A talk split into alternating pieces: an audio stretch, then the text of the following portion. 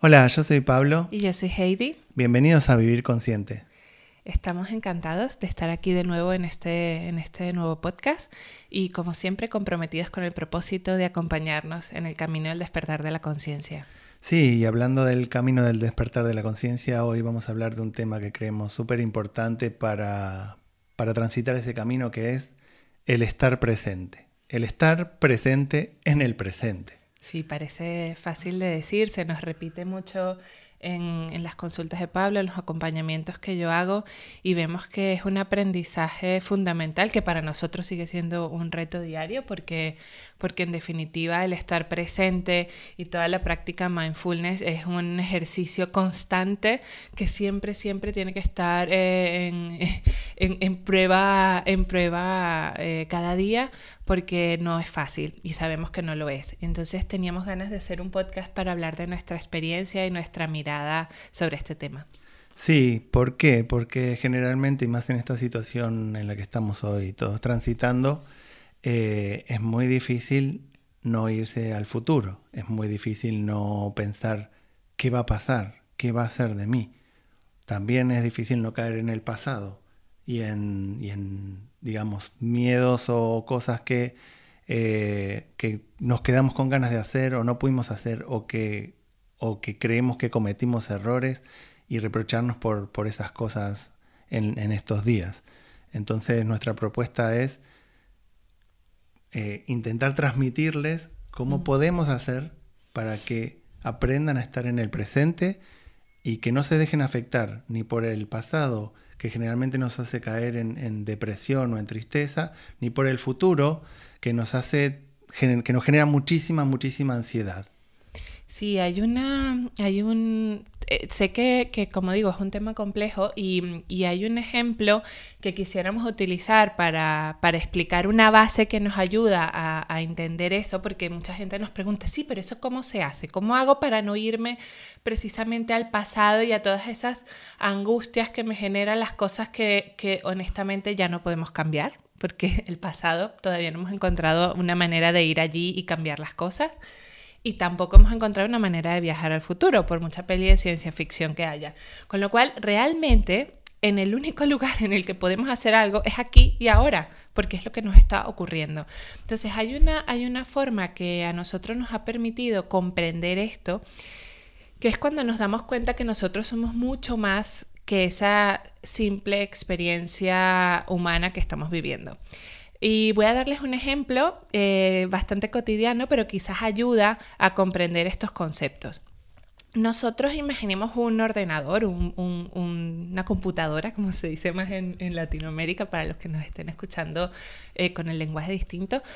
Imaginémonos que esa computadora tiene un teclado, tiene una pantalla, tiene un, ratón, o sea, tiene una, serie de elementos que se llaman hardware. Eso es lo que nosotros llamamos, llamaríamos nuestro cuerpo. Luego ese ordenador tiene un software, que es todo el programa que le hace funcionar, que nos da respuestas, que almacena información, que, incluso nos puede calcular cosas que le pedimos, que nos ayuda a planificar. Todo eso es lo que nosotros llamamos el software y en nuestro caso sería nuestra mente. Y luego, ¿quién maneja el ordenador? El ordenador termina siendo una herramienta, es decir, que el cuerpo y la mente terminan siendo una herramienta de quien realmente somos. Y quien realmente somos es lo que nosotros llamamos conciencia. Llamémosle ser, llamémosle alma, llamemos espíritu, llamémosle energía. Según la creencia y el camino de cada quien, la palabra puede ser distinta. Pero está claro que hay un elemento más que es mucho más fuerte, que es más poderoso, que no tiene pasado, que no tiene futuro, que simplemente es y que no está representado con lo que hacemos, sino con lo que somos. Entonces, si entendemos esta fórmula simple y cotidiana, quizás entendemos más a lo que nosotros llamamos vivir consciente, que es como la razón de ser de, de, de, la cuenta de Instagram que gestiono y de este podcast que estamos haciendo, porque es vivir desde el ser, es vivir desde esa conexión con ese ser que realmente somos y que nada tiene que ver con la experiencia que hayamos vivido hasta ahora, ni con nuestros patrones, ni con nuestras infancias, ni con nuestras heridas, sino que es un, alma pura que, que tiene unas capacidades mucho más grandes de las que nosotros aún nos hemos dado cuenta. Sí, desde ese lugar, desde la esencia, bueno, lo que nosotros queremos transmitir con este ejemplo es eh, la posibilidad de que se den de no identificarse con sus pensamientos. Para poder vivir en el presente, para poder vivir consciente, es muy importante que separemos lo que somos como seres, ¿no? como seres humanos o como seres esenciales, de lo que pensamos.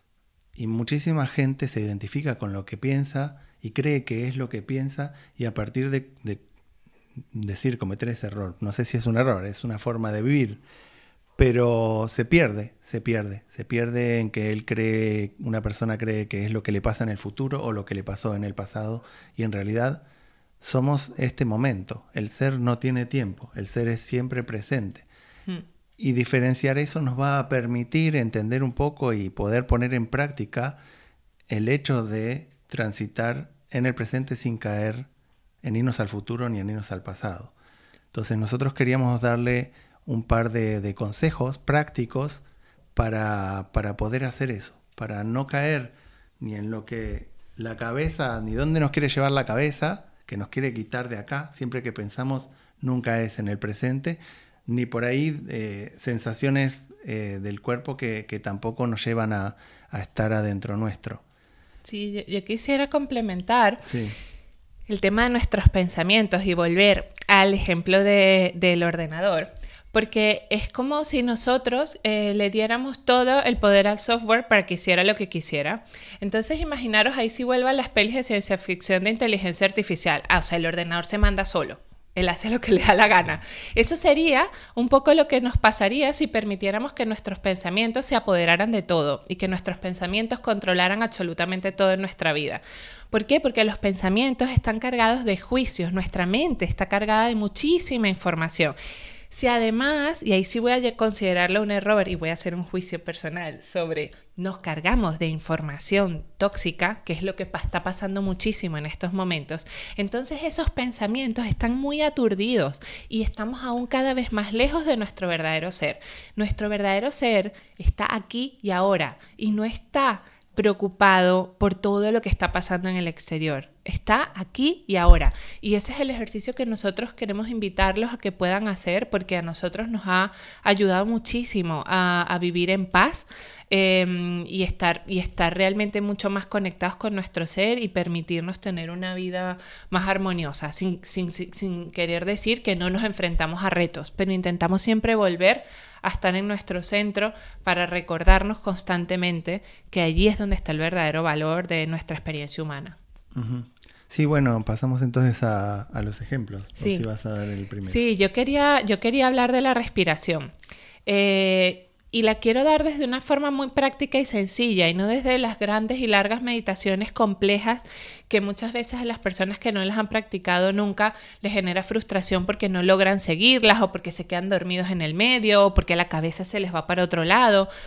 Y quizás la práctica más sencilla es la respiración consciente, eh, breve y varias veces al día. Entonces, muchas veces una respiración consciente puede ser tres, inhalo y exhalo, tres veces seguidas y lo escucho y escucho cómo entra el aire en mi cuerpo, lo siento, activo todos mis sentidos y lo dejo salir. Si eso lo hacemos y lo, combinamos con cosas que consideramos importantes para que no se nos olvide, por ejemplo, en el momento en que me voy a tomar el café o en el momento que me voy a duchar. O sea, si lo, lo atamos a hilos cotidianos y cosas concretas, entonces hacemos que la práctica sea más fácil. Y eso nos permite que nuestros pensamientos se calmen y devolvernos al presente. Y es una invitación a, que lo hagamos cada vez, cada día, varias veces, porque no siempre es fácil, no siempre, eh, siempre la mente busca irse a, recordar cosas o a planificar cosas o a angustiarse por lo que aún no ha ocurrido. Por eso es, es algo que requiere muchísima práctica. O sea, mindfulness es práctica y práctica y práctica constante para que podamos realmente conseguirlo. Y por eso es que la propuesta es hacerlo breve y muchas veces al día para que nos ayude a volver a, nuestro centro. Sí, yo creo que lo importante que, debemos transmitir en este tipo de, práctica es que cuando aparece un juicio, por ejemplo, estoy tratando de respirar y de concentrarme en cómo entra el aire, mis pulmones, cómo se expanden mis pulmones. Eh, bueno, todo, toda la atención en, ese, en esa inspiración y expiración. Pueden aparecer pensamientos de otros tiempos, del futuro, del pasado, lo que sea. No pasa nada, no pasa nada. Como dice Heidi, se requiere muchísima práctica para que pensamientos no aparezcan. Lo que tiene de, de, sano el ser es que el ser no, no, no tiene juicio, no tiene crítica. Si aparece un pensamiento, se acepta y se le dice, bueno, en este momento no, en este momento quiero estar concentrado y practicando la respiración que me va a permitir estar en el presente y estar en paz. Entonces, te dejo ir, te acepto, te veo, te reconozco, no me enfado por tener un pensamiento en ese momento, pero lo dejo ir. En cambio, si nos juzgamos, si en, el mismo, en la misma respiración, en la práctica de la respiración, nos empezamos a juzgar y decir, uy, no me tiene que aparecer un pensamiento, ¿y por qué? Lo estoy haciendo mal. No, no, eso no es el ser, eso ya es otra parte nuestra, que es como dice Heidi, el software, el es la, mente, ¿no? Que, desde ahí nos enjuiciamos en lo que estamos haciendo. Este trabajo de, vivir en el presente intenta que sea sin juicio, ¿no? Bueno, y ahora voy a, voy a explicarles otra práctica que, preparamos, bueno, preparamos, ¿no? Eh, es una práctica común que, que, se puede hacer también en este día a día. Lo que nosotros tratamos de, transmitirles son cosas que se pueden hacer en este día a día, en, este momento de encierro, eh, y que todos, todos, absolutamente todas las personas las pueden hacer. Y lo que a mí me gusta transmitir es la posibilidad de prestar atención a nuestros sentidos. El conectar con nuestros sentidos cuando estamos haciendo algo es una práctica que hace que no estemos en la mente, hace que no nos vayamos a otros momentos. Por ejemplo, el, típico ¿no? de mindfulness, el primer ejemplo que es lavando los platos. Uno se pone a lavarse las manos, ahora que nos tenemos que lavar las, manos, tanto. Perfecto. Uno se pone a lavarse las manos y está pensando, uy, el coronavirus y no sé qué, y si no me estoy lavando bien, y que no, no, no, a ver, respiremos. tranquilidad. Y intentemos disfrutar de los sentidos al hacer un acto tan simple como lavarse las manos. O sea, sentir el calor del agua, sentir el tacto de nuestra propia piel, el olor del jabón, el ver la espuma, usar todos los sentidos que tenemos, incluso las sensaciones internas, cómo nos sentimos en ese momento, para conectar con ese momento con el momento presente y estar ahí y tratar de estar tranquilos y tratar de estar en paz. Y como lavarse las manos, podemos hacer el ejemplo de preparar una comida, de, saborear una comida. O sea, ¿qué les pasa cuando están comiendo si se ponen a ver la tele y se enganchan con el noticiero y no sé qué? Terminaron de comer y ni siquiera se dieron cuenta que comieron, ¿no? O sea, se les pasó ese momento con su cabeza mm. en cualquier lado, menos en el presente. Aprovechemos, aprovechemos para poner en práctica todo esto en estos momentos porque mm. es muy, muy, muy, es una oportunidad. Hoy tenemos la oportunidad de parar, de mm. darnos esos momentos, de tener tiempo. Bueno, aprovechemos el tiempo para vivir en el presente, aunque el presente hoy no es el que querríamos tener. Pero eso no significa que no podemos aprovecharlo. Sí, cuando dices lo de que no querríamos tener, conecto con, otra reflexión que hemos hecho juntos sobre eh, de dónde viene esa frustración de que justo ahora las cosas no sean como nosotros quisiéramos que sean. Y habitualmente eh, las frustraciones de cuando las cosas suceden de una manera distinta como nos hubiese gustado vienen del control. Y eso es una cosa importantísima em, de darnos cuenta y de aprender a soltar y desapegarnos para poder vivir en el presente. El control es sinónimo de pasado y de futuro. El control no está en el presente. ¿Y qué hay detrás del control? Que el control aplica absolutamente todas las áreas de nuestra vida. Aplica como que queremos que sea nuestra vida cotidiana, nuestra pareja, nuestros hijos, nuestro trabajo. Hasta millones de cosas de la vida cotidiana que habitualmente, no digo que todo el mundo le pase igual y cada uno tiene una medida distinta, pero directa o indirectamente queremos controlar. Ese control lo que esconde detrás es miedo. El miedo a que las cosas no sucedan como yo quiero que sucedan. Y lo que hay detrás del miedo es falta de confianza. y sé que es, como difícil y quizás eh, es, complejo entender esto y decir, en realidad lo que estoy teniendo es miedo y falta de confianza, pues eso es lo que hay detrás de ese control, que no estamos confiando en nuestra capacidad de poder enfrentar y resolver cualquier circunstancia que se nos presente. Si nosotros construimos la confianza en nosotros mismos, la confianza en la vida y nos sentimos merecedores, podemos transitar esta circunstancia que aunque sea incómoda, que aunque esté generando em, incertidumbre, situaciones que no nos hubiesen gustado tener que vivir, si nosotros confiamos, vamos a poder superarlas, vamos a poder resolvernos, vamos a poder reinventar. Si no podemos irnos por la izquierda, nos podremos ir por la derecha, si no por arriba, nos podremos ir por abajo.